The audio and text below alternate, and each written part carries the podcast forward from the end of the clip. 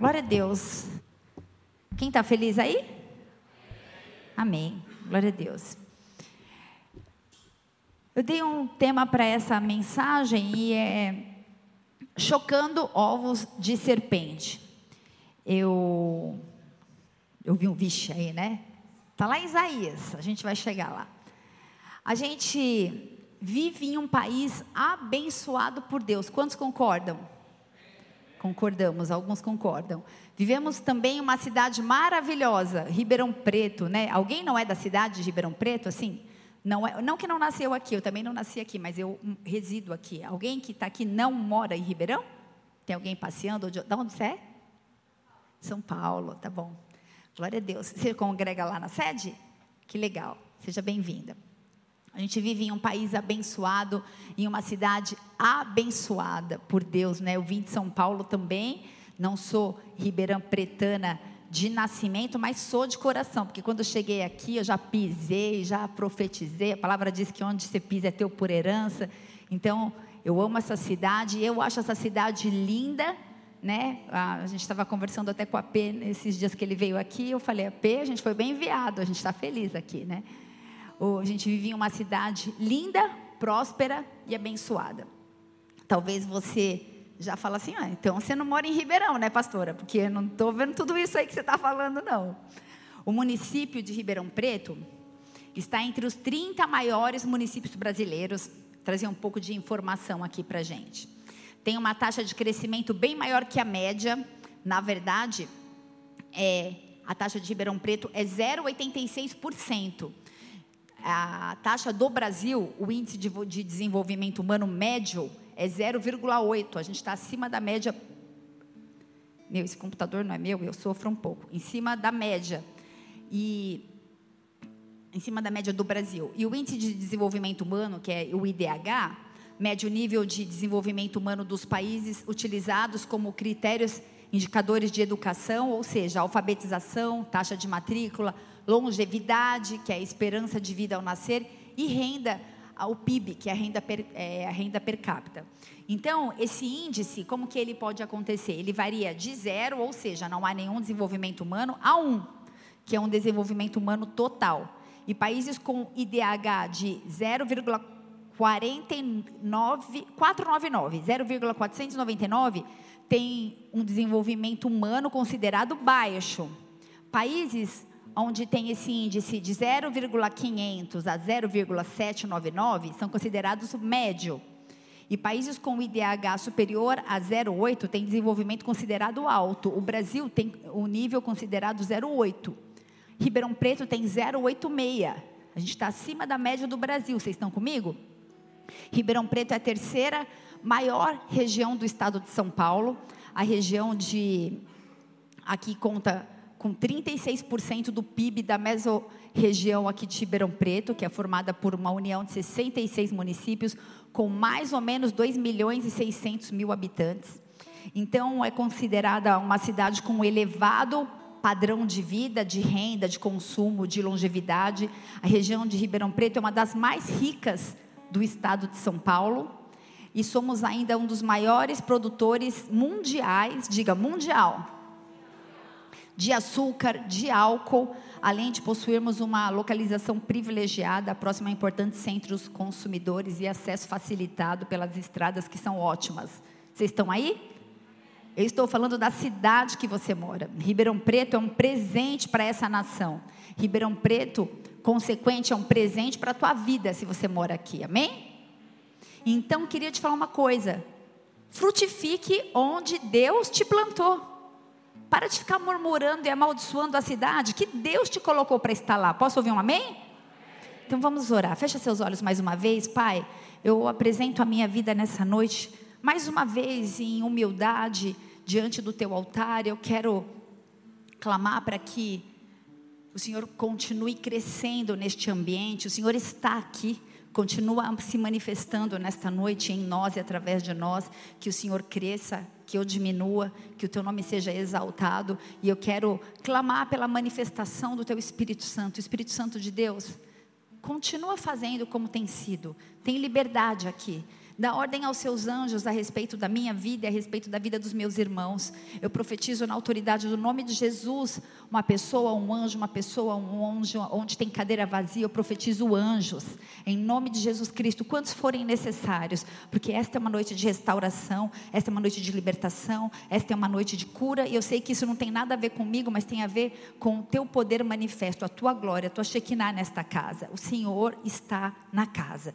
Por isso nós declaramos, Pai, Bendito é o teu nome, exaltado é o seu nome, engrandecido é o seu nome. Tudo que temos exalta o seu nome. O Senhor é bom, o Senhor é grande, o Senhor é poderoso, o Senhor é exaltado, o Senhor é sobre todas as coisas. O Senhor era, o Senhor é, o Senhor há de ser. O Senhor é desejado neste lugar. Tudo que temos, tudo que somos, exalta e engrandece o teu santo nome. Deus, nós não apenas mergulhamos dentro do gasofilácio, mas nós entregamos tudo diante de ti.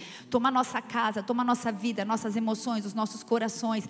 Nós declaramos, Pai, que somos dependentes de Ti. A nossa motivação de estar aqui nessa noite, de estarmos aqui, é ouvir tua voz e entregar ao Senhor a nossa adoração. Mas nesse momento, Pai, o momento sacerdotal do culto, fala comigo, fala com a tua igreja, fala conosco. Nós precisamos da tua voz, precisamos de direcionamentos. Nós não queremos dar um passo, Deus sem discernir, sem entender aquilo que o Senhor quer, Senhor. Usa a figura de linguagem que o Senhor achar necessária, mas fala conosco, Pai. Nós precisamos ouvir a tua voz, em nome de Jesus. E se você crê que Ele está aqui, que Ele vai falar com você, dê um glória a Deus bem alto, em nome de Jesus. Aleluia. Se for aplaudir Jesus, pode aplaudir direito. Glória a Deus. Então, frutifique onde Deus te plantou. A gente tem falado de gratidão, no último culto a gente falou de gratidão. E seja grato por estar nessa cidade. Deus tem propósitos. Pode parecer estranha até essa afirmação que Ribeirão Preto é abençoada, porque muitas vezes a gente olha para os lados ou a gente liga o jornal e as notícias querem trazer confusão. A gente vê tanta dificuldade, tanto buraco na cidade. Opa, na minha rua, não sei nem como chegar lá, né? Desvio. Daí vira aqui, desvio. Falei, gente, eu posso chegar na minha casa, né? Desvio, desvio. Então a gente tem uma leve tendência de reclamar e de murmurar. Mas eu queria te falar que os noticiários, os altos índices de suicídio que são altos na nossa cidade também, infelizmente, são acima da média nacional. O grande número de divórcio, o Brasil, o Ribeirão Preto tem um número de divórcio acima da média do Brasil, infelizmente de assaltos, mas que eu quero te dizer que eu e você podemos ser agentes de transformação para a mudança dessas estatísticas. Quem está aí, diga amém. Amém?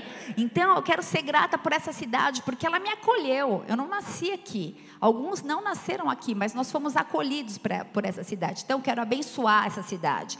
Na verdade, vocês têm um pastor que tem um coração desejoso de servir a cidade. Né? A gente vai limpar a praça, a gente é, recolhe.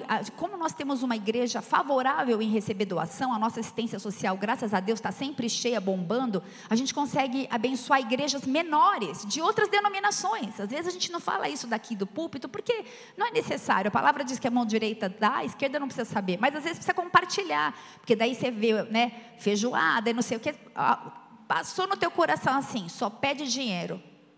Olha para a pessoa que está do seu lado e fala assim: tem demônio aí. Porque se você não consegue se alegrar em poder compartilhar, tem alguma coisa errada. Então, se a gente está fazendo isso, você não precisa participar de tudo. Ninguém é obrigado, amém? Mas saiba que vidas são alcançadas, famílias são alcançadas, propósitos para servir a cidade saem daqui dessa casa, amém? Posso ouvir um amém? Glória a Deus, amém. E falando ainda de Ribeirão Preto, além de se queremos servir a cidade, a gente acabou de adotar, saiu toda a documentação, né, pastor? Aqui da pracinha do lado agora é nossa. Então a gente vai iluminar a praça. A nossa ideia é pôr carro de pipoca, pôr academia ao ar livre. E quando acabar o culto, fazer comunhão aqui na praça. Daqui a pouco a gente põe os trailers, os, food trucks, e aí as famílias se reúnem ali. Só as famílias da igreja? Eu, diante de Deus, espero que não. Espero que tenha muito ímpio, muita gente querendo vir fumar maconha aqui para a gente ganhar para Jesus, amém? Glória a Deus. Mas a gente, é, a gente vive em uma cidade cheia de diversas culturas, de diversos costumes.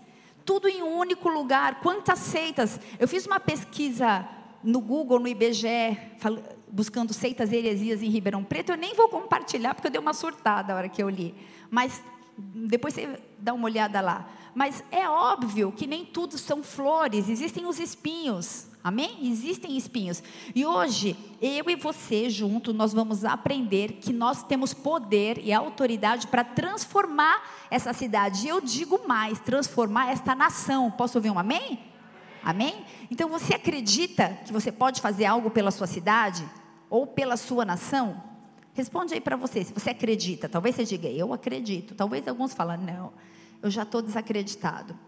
Nós temos todas as possibilidades nas nossas mãos, porque a gente faz parte de uma geração que tem potencial. A gente faz parte de uma geração que pode gerar transformação.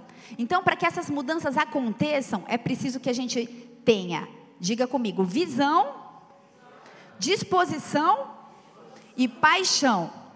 Visão, disposição e paixão. Para isso, a gente precisa de líderes, de pessoas capacitadas para mobilizar um segmento ou uma sociedade. E assim a gente vai ver grandes coisas acontecendo no Brasil, começando em Ribeirão Preto, amém? Então, eu gostaria que você pensasse em algumas situações acerca dessa cidade que você gostaria que fosse mudada. Não precisa compartilhar agora, mas depois se quiser me manda no inbox do Instagram ou no WhatsApp, ou deixa lá na secretaria com a Lísia, manda um recadinho, porque a gente vai levar para a intercessão e a gente vai orar. Amém, Gabi? Cadê o PB? Está na intercessão, né? Amém, Camila? Passa para ele isso, para a gente orar. Ó, esses são os projetos do corpo de Cristo, da igreja. Eles acham a igreja naquele dia que nós determinamos que seria um dia de profé, um dia profético de mudança na cidade. Algumas pessoas mandaram esses bilhetinhos aqui e falaram que eles criam que isso pode acontecer. Então, eu estou lançando um desafio aqui, amém? Pelos amém, estou vendo receber uma mensagem, amém? Amém. Quando você diz amém, quer, quer dizer eu concordo, eu testifico, eu atesto. Então, já que você disse amém, pense nisso, ore acerca disso e manda uma mensagem para a gente. Mas uma mudança tão grande assim só pode ser promovida com um evento que cause grande impacto na sociedade na área da saúde, da segurança pública, da educação, transportes, no cumprimento do ID. Vocês sabem que nós acabamos de sair, lá atrás ainda tem um banner de um projeto de cartas para Ribeirão Preto. A gente, agora eu não vou saber falar os números, eu não sou boa disso. Lízia, está aí, você lembra? 48 mil cartas, a gente entregou 48 mil cartas em Ribeirão, a gente não chegou no número que o pastor sonhou, que era 1% da cidade, e isso não. Ainda sonha, pastor? Não deixa de sonhar, não. Você que era. Está na frente da locomotiva. Glória a Deus. Então vamos terminar isso, amém? Isso, é, isso tem um propósito que nasceu no coração de Deus antes de nascer no coração do seu pastor. E a gente tem vivido num tempo, sabe do quê? A gente tem vivido um tempo que a gente não consegue mais acreditar que as coisas vão acontecer. Nós temos vivido um tempo onde a gente tem perdido a sede pela mudança, por transformação. Isso tem alcançado o coração dessa geração. Na, na, na verdade, infelizmente, eu às vezes penso que nós estamos numa geração chamada conformista, uma geração que se conforma e se adequa a qualquer situação. Muitas pessoas hoje, nessa geração, acham chato debater, arregaçar a manga, trabalhar situações de confronto. Ai, não estou afim, se tiver confronto, eu nem vou. Ai, prefiro ficar na minha. Preferem se acomodar numa condição de, ah, nada vai mudar.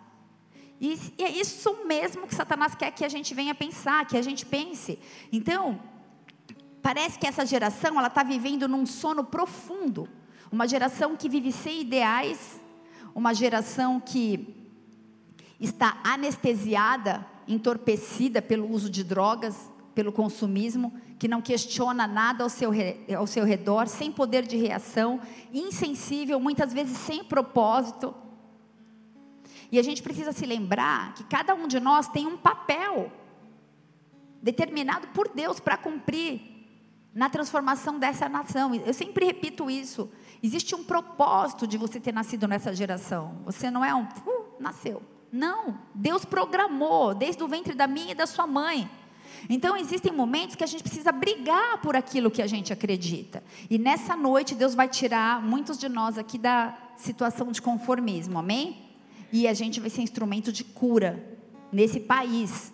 1 Coríntios não é o texto-chave ainda, 1 Coríntios 14, versículo 40. Deixa eu te fazer uma pergunta: o que está escrito na bandeira do teu país, um de cada vez? Ordem e progresso. Tudo, porém, seja feita com decência e ordem. Nós estamos no caminho certo, amém? Na verdade, a gente precisa organizar determinar, colocar ordem na bagunça que a gente está vivendo. E a bagunça, o caos, não é apenas na sociedade lá fora, mas é aqui dentro da igreja muitas vezes. É a falta de temor, é a falta de reverência, é a andação desnecessária na hora do culto. Deixa eu te falar uma coisa. A mensagem dessa noite não tem nada a ver comigo. O Espírito Santo de Deus está aqui. Ele escolhe uma mula, escolheu essa mulinha aqui hoje. Ele pode escolher qualquer um. A gente conversa, a gente olha no celular, a gente fica nervoso, a gente não consegue se concentrar num culto de duas horas. Numa semana de 20, num dia de 24 horas. Não é nem 10% do dia que a gente dá para Deus. Você está aí? Então, a minha visão, a sua visão, a nossa mentalidade, ela precisa mudar. Nós precisamos assumir a responsabilidade de que nessa geração eu e você precisamos fazer alguma coisa. Não dá para a gente se alienar e se fechar nas quatro paredes para não se ferir. Porque Jesus foi para a cruz por causa de, diga, pessoas. E a gente se isola e foge de todo mundo por causa de? Está errado. Que evangelho é esse? Que não quer se relacionar, que não quer se frustrar, que não quer ter problema. Aonde você vive? Onde nós estamos? Isaías 58, abre para mim, por favor, versículo 1. Profeta Isaías.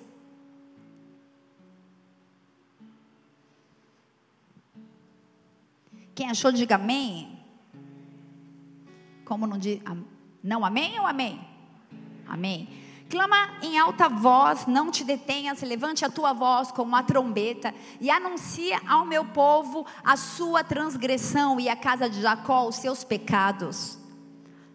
O Senhor falando ao profeta. Clama em alta voz.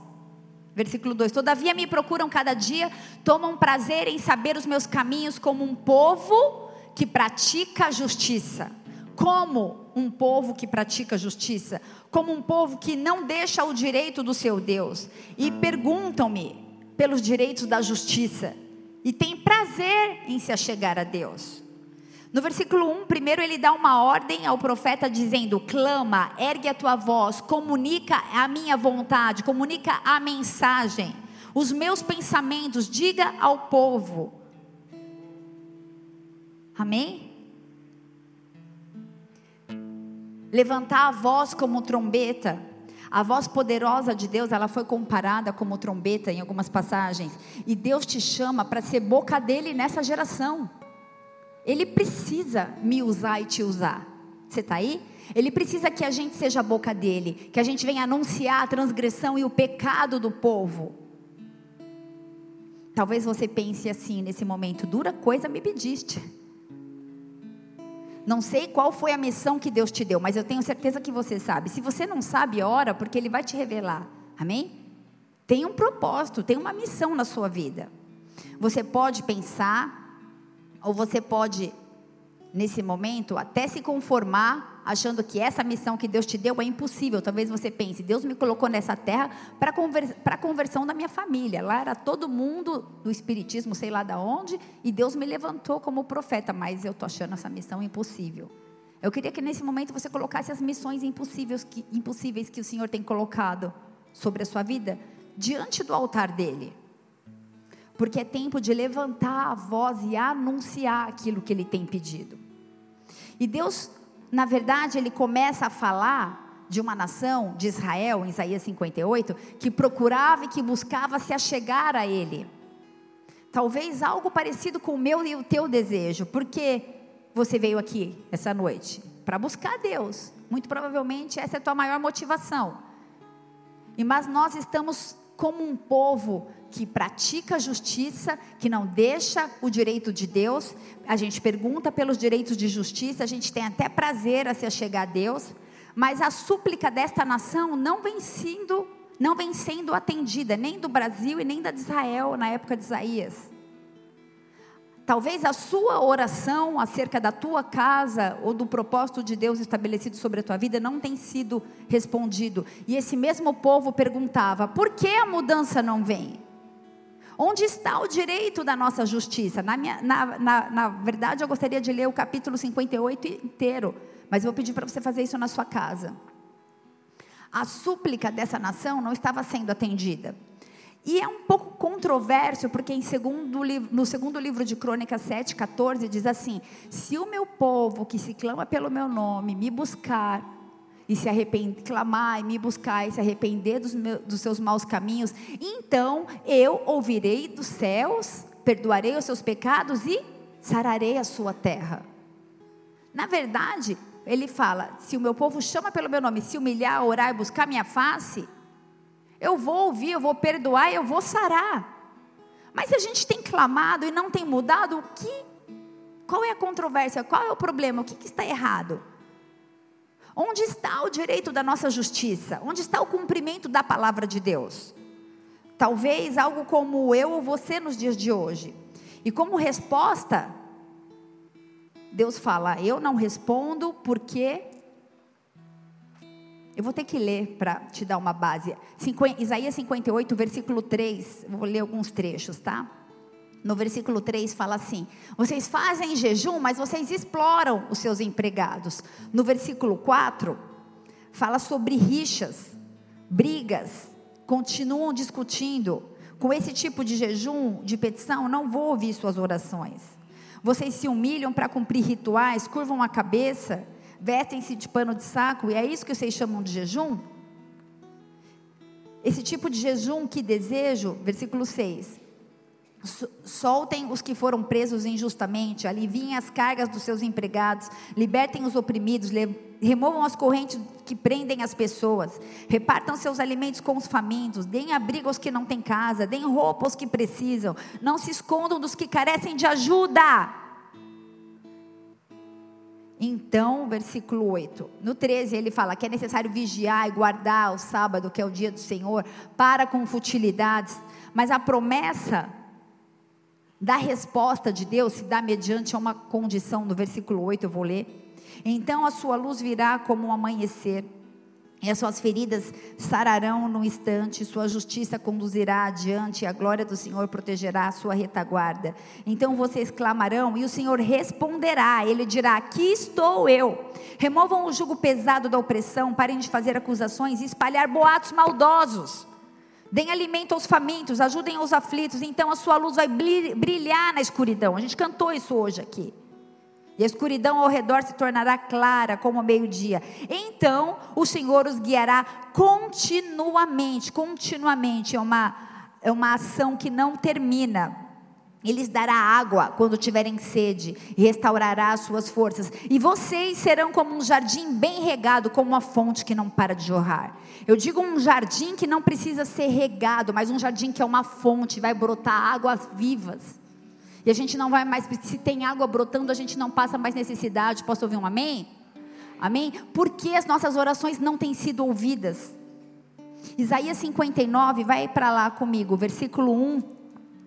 Diz assim: Ouçam, o braço do Senhor não é fraco demais para salvá-los, e nem o ouvido dele é surdo para ouvi-los. A mão dele não está encolhida para que ele não possa nos abençoar. Ele quer, mas ele não consegue, porque a gente está cheio de iniquidade de transgressão. Você está aí? E a gente quer culpar alguém, ou é o pastor, ou é o líder de célula, ou é o fulano que saiu da igreja, ou é o fulano que faltou. A culpa tem que ser em alguém. A gente não consegue olhar para o contexto espiritual. O homem espiritual discerne as coisas espiritualmente. Para de querer ficar achando culpado inocente. Para tudo. Eu não prospero, a culpa é do pastor. Minha esposa está doente, meu filho tomar uma mordida do cachorro, só uma brincadeira, Fábio. Sei que você não pensa assim.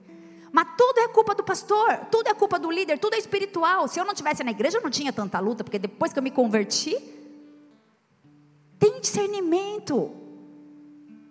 O Senhor quer abençoar, a mão dele não está encolhida. Versículo 2 do capítulo 59 de Isaías diz assim: Mas foram as suas maldades que o separaram de Deus, por causa dos seus pecados ele se afastou e já não os ouvirá mais. Ele quer nos abençoar, ele quer nos salvar, ele quer nos ouvir. Mas qual tem sido a nossa conduta e a nossa postura? Versículo 5, Isaías 59 diz assim: chocam. Na minha versão tá cobra. Tem mais alguma cobra? Áspide é, é cobra? Eu não olhei no dicionário, não tinha visto essa versão. Chocam ovos de cobra, de serpente, de áspide, e tecem teias de aranha. O que comer dos ovos deles morrerá, e quebrando-os sairá uma víbora. E as suas teias não prestam nem para vestes, nem se poderão cobrir com as suas obras. As suas obras são obras de iniquidade e obra de violência há nas suas mãos. Deixa eu te falar uma coisa: se nós queremos mudanças na cidade, na nação, essa mudança precisa começar em nós, amém? Oh, obrigada, Deus te abençoe, querido. Não precisava, não, mas tudo bem. Essa mudança precisa começar em nós, amém? Através de nós, da nossa família, na nossa casa, para a gente poder exercer influência na nação, precisa começar em Ribeirão. Para começar em Ribeirão, qual é a base da, da, da sociedade? Um de cada vez fala família. Tem que fazer, tem que exercer influência na família. Você dá mau testemunho em casa, se enfia na igreja, não fala com ninguém da sua casa. Você está exercendo aonde? Tem que ter equilíbrio. Fala equilíbrio. Para que haja uma verdadeira transformação, a gente não pode chocar ovo de serpente. Porque se a gente chocar ovo de serpente, a coisa vai ficar preta. Em nossos dias, muitas pessoas aparentam espiritualidade. Têm suas mentes cheias de ovos de serpente. Parece espiritual, mas sua mente é podre, de ovo podre de serpente, mente envenenada. Posso te falar uma coisa? Abra sua Bíblia em Tiago 1, versículo 14. Tudo começa na mente.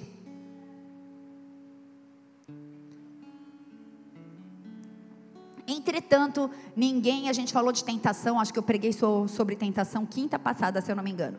Entretanto, ninguém ao ser tentado deverá dizer, eu estou sendo tentado por Deus. Ora, Deus não pode ser tentado pelo mal e a nenhuma pessoa tenta. Cada um, porém, é tentado pelo seu próprio mal desejo, sendo por esse iludido e arrastado. O seu próprio mal desejo, as concupiscências da carne, dos olhos, da vida. Em seguida, esse desejo, tendo concebido, faz nascer o pecado, e o pecado, após ser, após ser consumado, gera morte. Deus nos gerou para abençoar. Meus amados irmãos, não permitais ser enganados. Porque a palavra de Deus diz que nos últimos dias o amor de muitos ia esfriar e até os eleitos seriam enganados.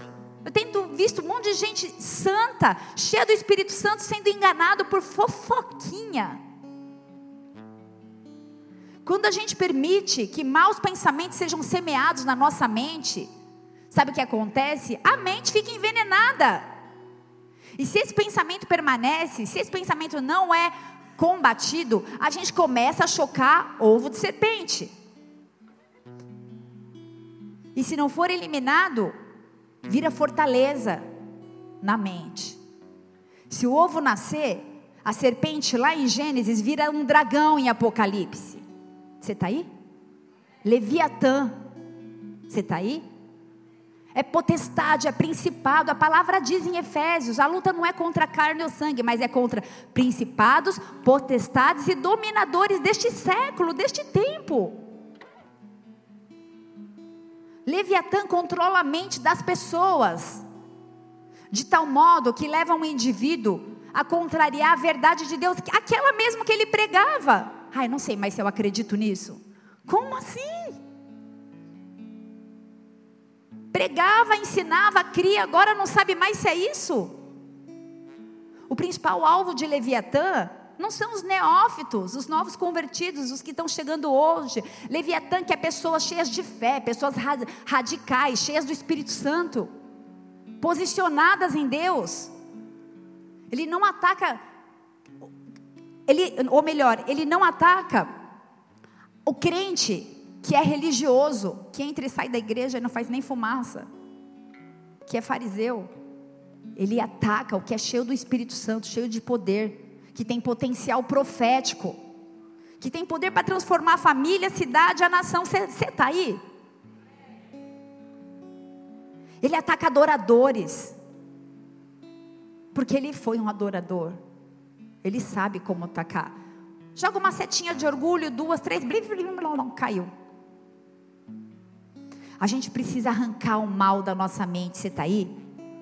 nenhum ovinho de serpente vai restar, em nome de Jesus. 2 Coríntios 10, versículo 5 diz assim: Destruindo os conselhos e toda altivez que se levanta contra o conhecimento de Deus, e levando cativo todo entendimento à obediência de Cristo. A gente precisa anular os maus pensamentos e levar todo pensamento cativo a Jesus Cristo. A gente precisa relacionar os pensamentos que vêm na nossa mente, como seta, como ataque, capacete da salvação. Coloca armadura, bicho. É treta, é guerra. Revestivos de toda a armadura de Deus. Aí põe só o cinturão. Não, mentira, eu não falo mentira. Eu tenho uma aliança com Deus e o pai da mentira é o diabo. Mas esqueceu do capacete. A mente zoada, não mente, mas está com a mente toda zoada. Até não mente, mas está com a mente. Mas vocês entenderam, mente de mentira e mente de mente. Vou dar alguns exemplos de ovinho de serpente. Ovinho de serpente, pensamento de injúria, de calúnia, de difamação, fofoca.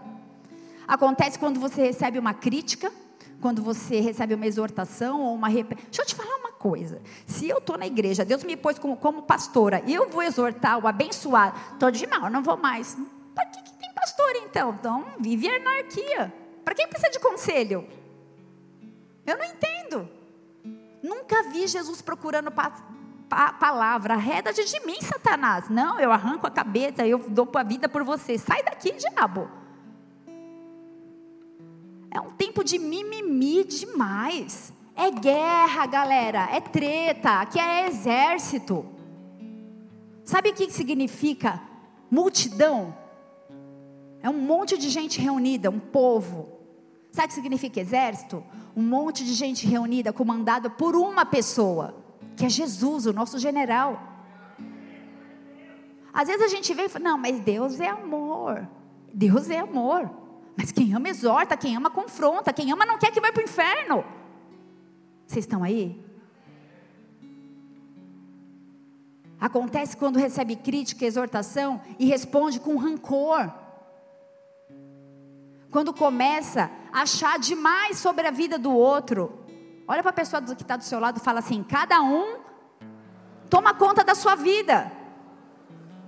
Que mania de querer saber da vida do outro, que te interessa.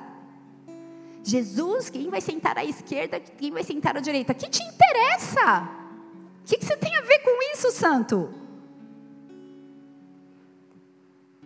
Quando você acha que o outro acha, fulano acha que eu sou metida.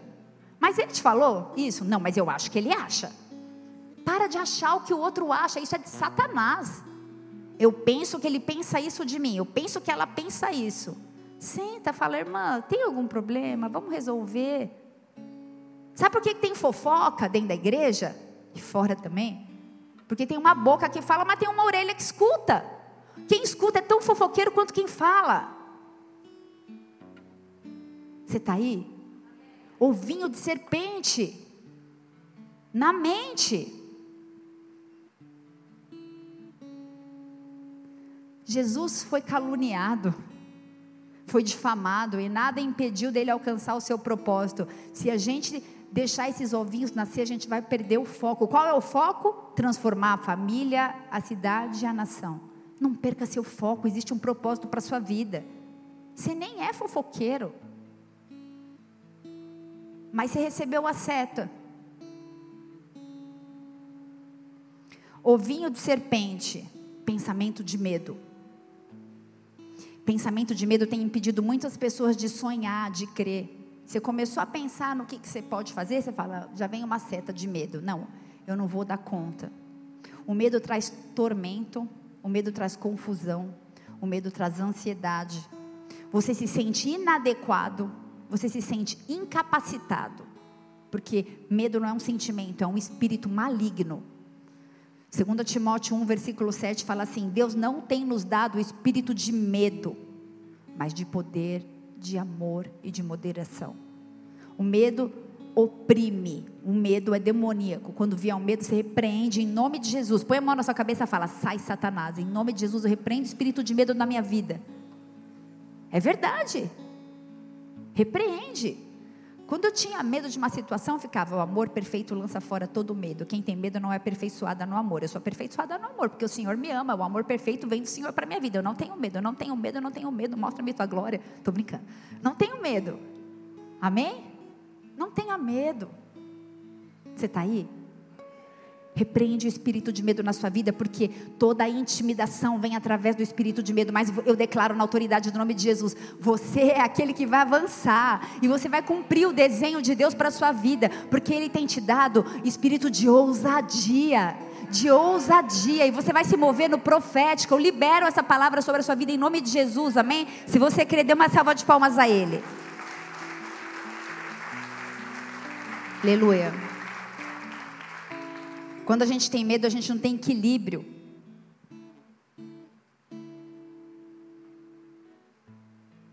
Elimine o medo da sua vida. Amém? Outro ovinho de serpente. Pensamento de moralidade. Não aqui na igreja de Ribeirão Preto, mas na igreja lá da Conchinchina. Nos dias de hoje, parece que a sociedade, né? A sociedade dentro da igreja, a sociedade dos crentes, crente em Jesus, que professa Jesus como Senhor e Salvador, se Ele é meu Senhor, eu sou seu servo, e o servo obê?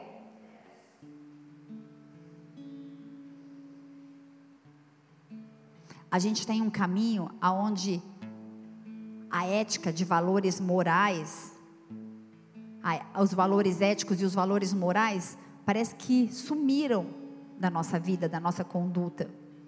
Pessoas com pensamento de imoralidade são pessoas abaladas, são pessoas assustadas, são pessoas influenciadas pelas imagens que predominam no dia a dia, que não conseguem discernir entre o bem e o mal, que não conseguem discernir entre o justo e o injusto, pornografia, erotismo aguçado, lascívia, sedução. A palavra diz que se eu pensar já é traição. Jesus falou isso. Mateus 27. E agora, não sei. Mateus 5, 27. Ouviste o que foi dito: não cometerás adultério. Dez mandamentos, né? Não cometerás adultério. Eu, porém, vos digo que qualquer que olhar para uma mulher com intenção impura em seu coração já cometeu adultério. Mas a parte mais legal é essa, versículo 29.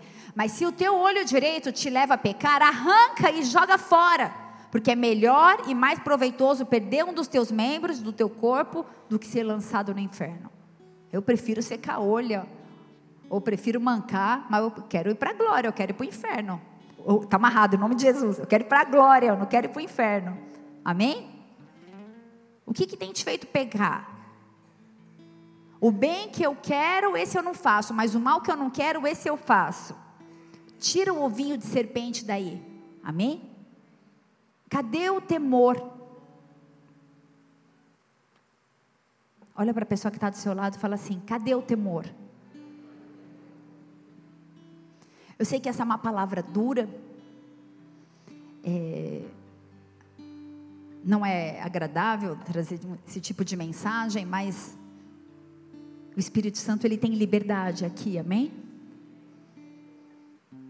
E nessa noite ele vai trazer uma restauração do temor e do tremor diante do nosso próprio corpo, diante da nossa mente. Pastora, de novo esse papinho de metanoia, de mudança de mente? Sim.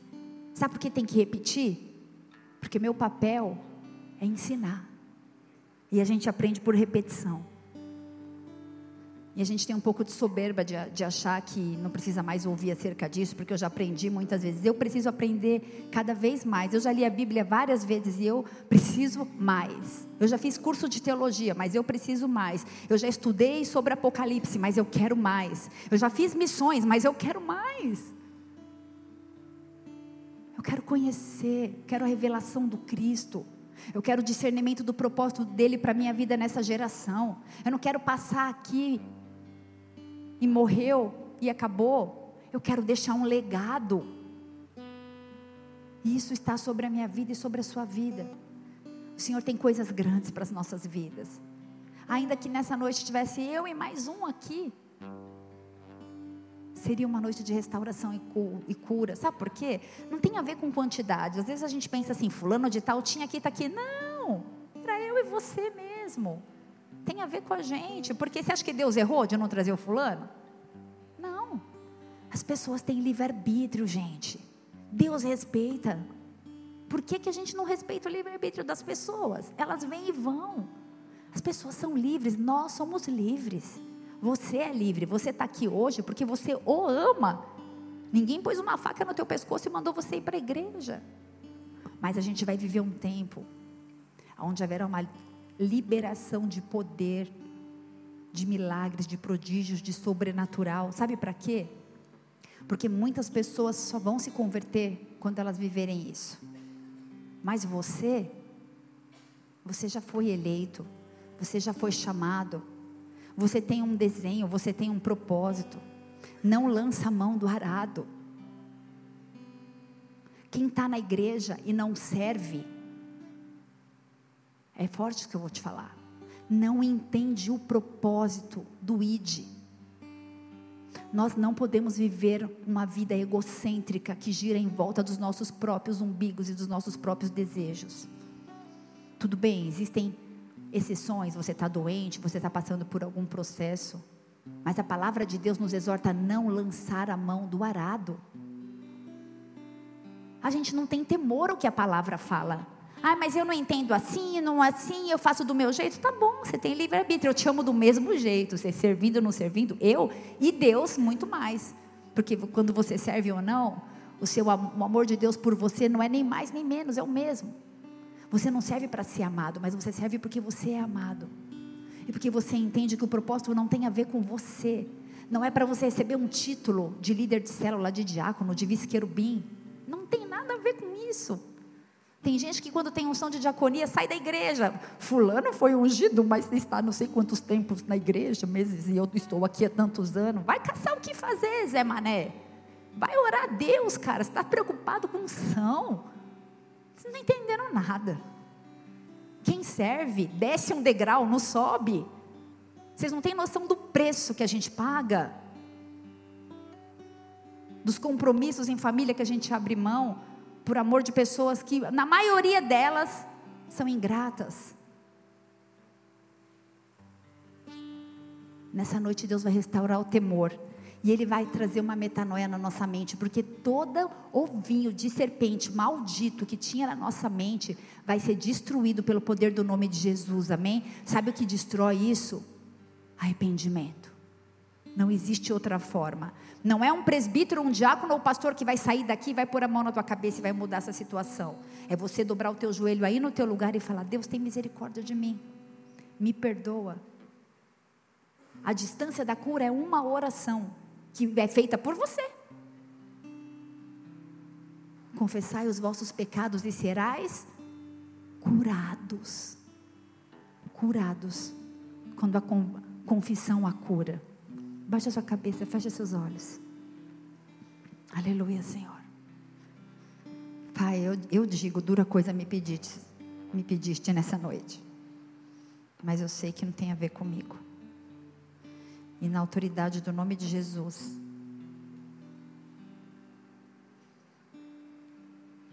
Eu quero clamar por cura.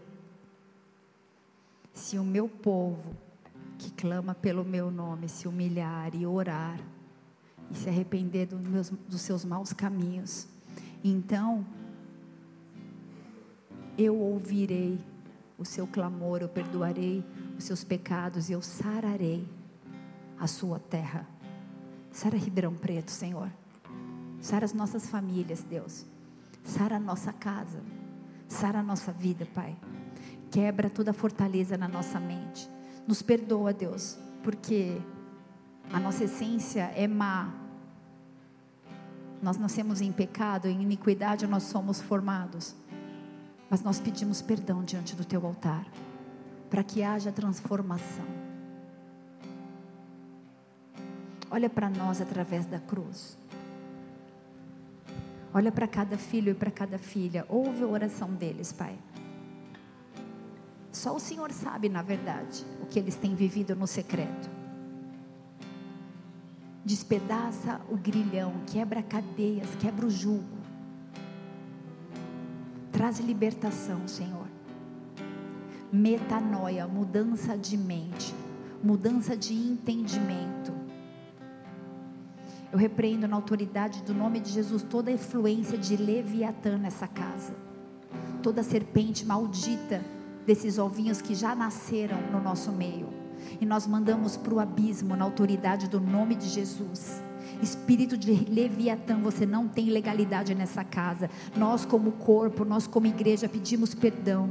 Nós intercedemos uns pelos outros. Nós pedimos perdão por este altar. Nós pedimos perdão pela igreja. Nós pedimos perdão por cada filho nesse ministério. Eu apresento o ministério de louvor, a intercessão, a zeladoria, os atalaias, o ministério infantil qualquer ministério dessa casa, o corpo de presbíteros, de diáconos, os pastores. Nós nos arrependemos das nossas falhas, Pai.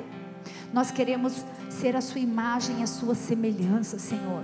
Por isso, nos transforma de dentro para fora, nos muda, nos forja, nos molda. Mudança de mente.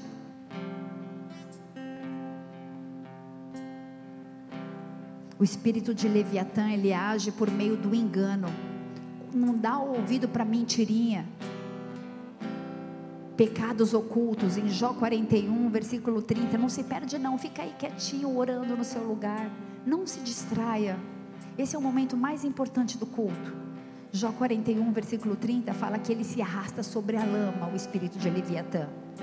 Ele, aonde ele encontra a lama, existe legalidade no amor fingido. Quando você finge que ama uma pessoa. Deus me deu uma graça para abraçar a pessoa e saber que ela não está sendo verdadeira. Sabe o que eu faço? Eu abraço mesmo assim. Ame. Ame. Na submissão falsa, na lascívia enrustida, na falta de ética, é assim que Leviatã se move. E nós pedimos para o Senhor, Pai, que venha mudar o nosso pensamento nessa noite, muda a nossa mente, porque tudo é possível ao que crê. Nós não somos aqueles que se conformam, mas nós nos levantamos diante do nosso pecado, diante do pecado da nossa família. Nós queremos nos levantar como intercessores. O Senhor disse que procurava alguém para entrar na brecha. Nós queremos entrar na brecha, Senhor, pela nossa casa, pelos nossos amados, por aqueles que estão lá fora perdidos e cegos. Sara Ribeirão Preto, Senhor. Sara Ribeirão Preto, Senhor. Muitas vezes a gente se encontra numa situação onde o nosso coração está tão endurecido. Parece que tudo está mandando um recado para a gente. Deixa eu te falar uma coisa: Deus não trabalha assim. A gente não fica em casa fazendo a palavra pensando no fulano, no ciclano, no beltrano. A gente fala o que Deus manda. Eu tenho temor a Deus, se eu fizer isso, eu vou prestar conta. Ele está falando comigo em primeiro lugar, mas Ele está falando com você também. Abra o seu coração, quebra a cadeia, Senhor. Eu queria que você investisse os últimos três minutinhos desse culto, cinco minutinhos em oração e intercessão. Nós vamos adorar o Senhor. Enquanto nós adoramos ao Senhor, cadeias serão quebradas, amém? Adore a Ele. Apresente as suas causas impossíveis a Ele. Talvez você se sinta solitário, sozinho, mas nessa noite Ele quebra cadeias, quebra grilhões. E Ele vai te levar para um tempo novo de maturidade, de intimidade, de discernimento. Tenha sua mente transformada. Destrua todo pensamento contrário à palavra de Deus. Todo pensamento contrário à palavra de Deus é destruído nessa noite em nome de Jesus. O homem natural não compreende as coisas do espírito, porque parecem loucura, não podem entender, porque as coisas do espírito se discernem espiritualmente. Mas o homem que é espiritual discerne bem tudo, e ele de ninguém é discernido. Porque quem conheceu a mente do Senhor, nós temos a mente de Cristo. Você tem a mente de Cristo. E nessa noite as cadeias são quebradas sobre a sua mente, amém? Todas as cadeias são, são quebradas. Sabe? Muitas vezes a gente cria uma expectativa, né, acerca de como vai ser o andamento do culto, e vai ser um fogo, e vão orar, e o fogo vai descer. O Senhor age do jeito que Ele quer. E nessa noite Ele fez grandes coisas nesse lugar. Muitos de nós estamos sendo marcados para que o nosso nome fique per perpetuando sobre essa geração. Porque Ele te escolheu para coisas maiores do que, aquela, do que aquelas que você imagina. E Ele é fiel para completar a boa obra que Ele começou na tua vida. Toma posse disso. Talvez você esteja aqui pela primeira vez. Talvez muitas coisas não tenham feito sentido para você. Mas talvez você foi tocado, mas talvez não, mas eu creio que você foi tocado de uma forma diferente pelo Espírito Santo de Deus nessa noite. Existem pessoas nesse lugar que precisam declarar que entregam a sua vida a Jesus Cristo e o reconhecem como Senhor e Salvador. E quando Ele é o Senhor, a gente é servo e a gente obedece. Aquele que obedece aos meus mandamentos, este é o que me ama. Não são palavras, são atitudes. E o Senhor espera uma atitude de você nessa noite. A primeira delas é que você possa entregar a sua vida a Ele, reconhecê-lo publicamente. Se você tem um desejo de fazer isso ou de restaurar a tua aliança, esse é o momento. Fique de pé no seu lugar, levante sua mão, quero orar pela sua vida. Aleluia. Se você não ficou de pé ou não levantou sua mão, mas ainda quer receber essa oração, fique de pé, por favor. Quero orar por você. Aleluia. Pai, eu quero clamar por homens e mulheres corajosos nessa noite. Que olharam para dentro de si mesmo e fizeram uma viagem profunda. Com o intuito de arrancar sorrisos do Senhor do teu coração. Porque na verdade tudo que esses homens e essas mulheres desejam, Senhor, é que o Senhor se alegre neles, é que o Senhor possa olhar para eles e dizer: Filhos amados, nos quais eu me comprazo, nos quais eu tenho prazer. E o Senhor, espiritualmente, abre os céus nessa noite, olha para cada um de vocês, e Ele vem com um selo novo, com uma unção nova, com uma restauração do temor, do tremor, do chamado, da identidade, uma renovação da mente. Creia creia, você foi chamado para marcar essa geração. Não desista dos planos do Senhor, porque Ele jamais desistiu de você, não importa que tipo de coisa você tenha feito. Ele perdoa e lança no mar do esquecimento. E eis que dos teus pecados eu não, te, eu não me lembro mais, diz o Senhor. Pare de se acusar, se perdoe, porque Ele já te perdoou. Eis que as coisas velhas se fazem nova. E Ele traz uma limpeza nessa noite, tirando toda a fofoca, toda a maledicência, toda a confusão, toda a pornografia, todo o sofisma na mente, para que venha um tempo novo sobre essa cidade, sobre as famílias aqui representadas, sobre essa nação. Eu oro na autoridade do nome de Jesus. Repete comigo essa oração, diga, Pai. Pai Nessa noite, nessa noite eu restauro a minha aliança.